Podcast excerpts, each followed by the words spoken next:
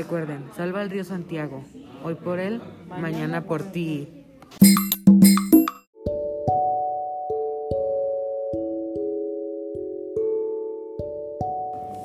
Se está muriendo. El río Santiago, uno de los más importantes de Jalisco, está gravemente contaminado.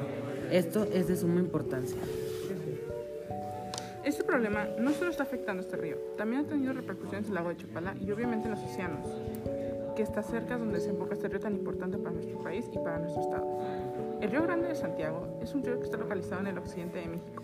Nace en Ocotlán, en la ribera oriental del lago de Chapala, con una altitud de 1524 metros sobre el nivel del mar y desciende por los estados de Jalisco y Nayarit, delimitando sus fronteras a lo largo de unos 30 kilómetros.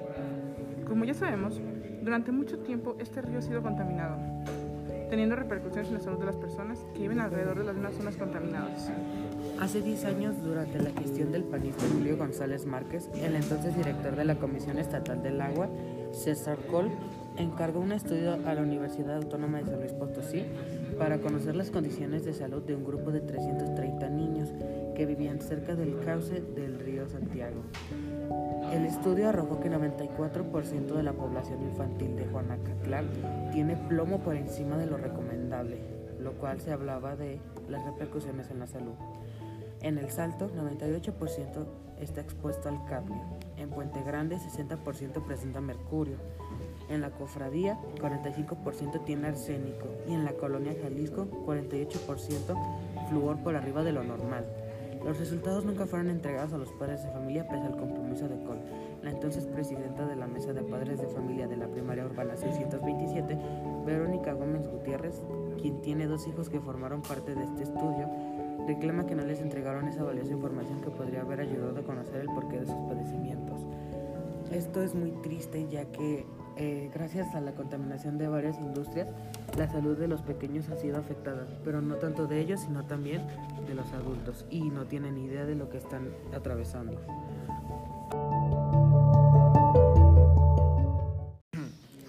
Aparte, varios partidos políticos se han aprovechado de esta situación para ilusionar a las personas, ganar votos para su campaña, pero ninguno de estos le han tomado importancia. Tomar un poco de acción sobre el problema. Añadiendo, hace años se creó una planta de tratamiento, la cual funcionó durante pocos días, representando solo un gasto de dinero y no, y no una inversión. También sabemos que el parque industrial que está cerca del río usa este río como basurero para deshacerse de todos sus desechos, que estos generan añadiendo más agentes contaminantes al río. Y al no haber una planta de tratamiento, podemos ver estas grandes masas de un tipo de espuma que se generan por la contaminación. Recuerden, salva el río Santiago, hoy por él, mañana por ti.